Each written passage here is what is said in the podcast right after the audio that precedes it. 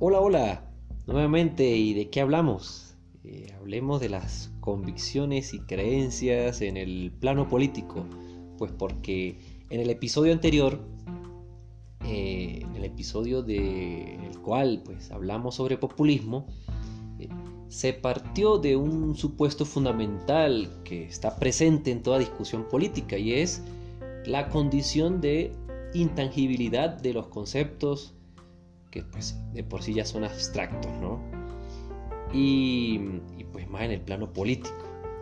Y bueno, ¿por qué no hablar de ejemplos y hablar de algo tan, no sé, se me ocurre una piña, por ejemplo, una fruta que podemos ver en el mercado y frente a, los principios de la, de la Revolución Francesa, ¿no? Por ejemplo, la fraternidad, igualdad, libertad.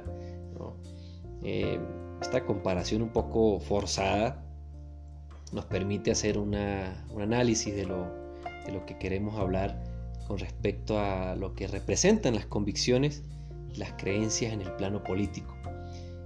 En ambos casos, pues, hay una diferencia sustancial y es la, la condición o la palabra, diríamos, de notación, ¿no? Es la forma en que podemos representar en el plano material las cosas o significarlas objetivamente.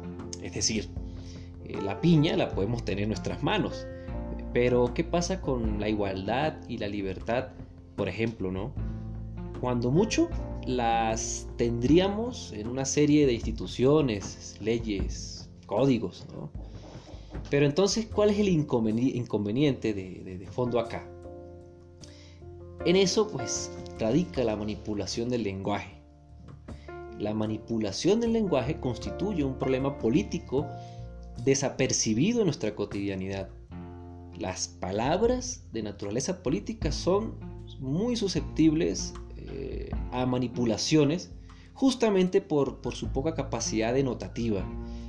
En otras palabras, estaríamos diciendo que son poco tangibles, pero es inversamente proporcional, si quisiéramos decirlo, en la medida que son intangibles, tiene un efecto muy, muy real y muy evidente, eh, por ejemplo, en las prácticas políticas. ¿Cómo, cómo podemos saber esta, esta afirmación?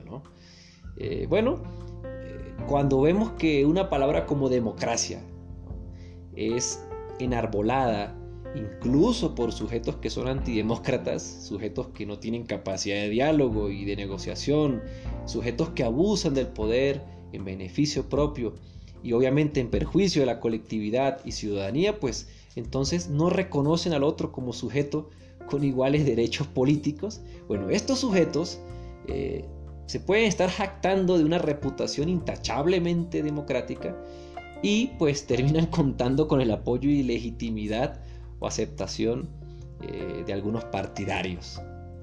¿Y qué hacer ante esta situación? Bueno, pues una recomendación muy simple, pero que puede ser un ejercicio cotidiano que se puede, digamos, puede redundar en una cultura democrática más, eh, más construida, más elaborada, más necesaria, por supuesto, pues eh, formar y hacer juicio crítico, ¿no? Como ciudadanos. Es decir, poner a prueba toda idea o argumento poner la desconfianza en primer plano para luego entonces pasar al plano de la creencia y el apoyo, ¿no? Que eh, la inversa, ¿no?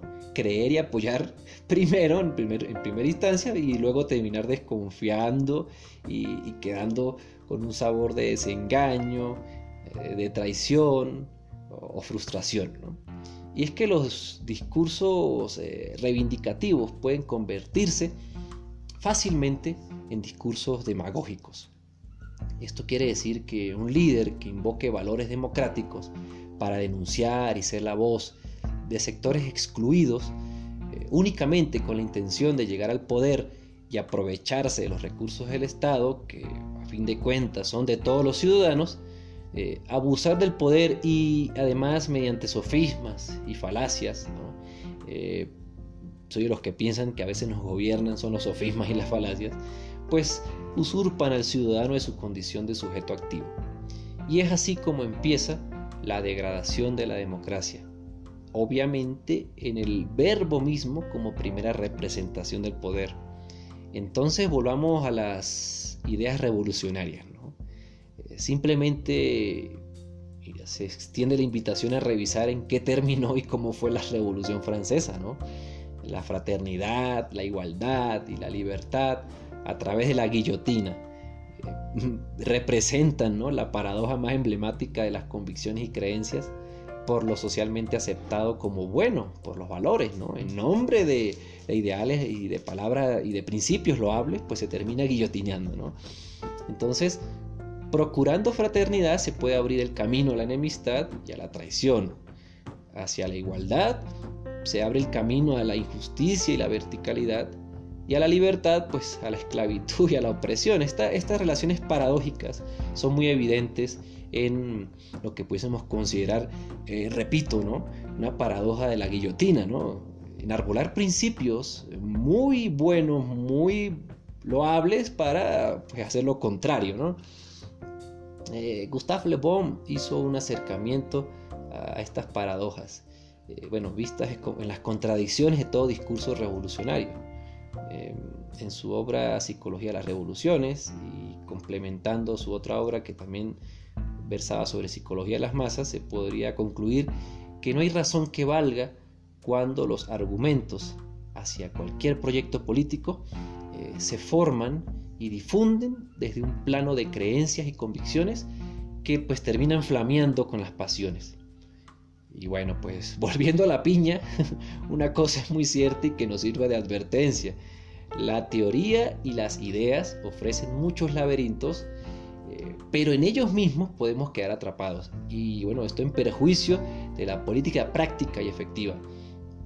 Frente al concepto, frente al manejo de ideas eh, políticas, es menester, es necesario leer, reflexionar y bueno, más aún cultivar el debate, la sana y necesaria discusión política.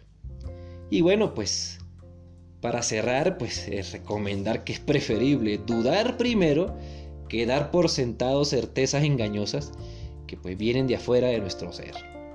Con esto y con estas reflexiones cerramos el episodio de hoy. No se pierdan el próximo y bueno, seguimos hablando de muchas cosas y ahora estamos en un plano político. Chao, chao, hasta la próxima y quien les habló Andrés Mora.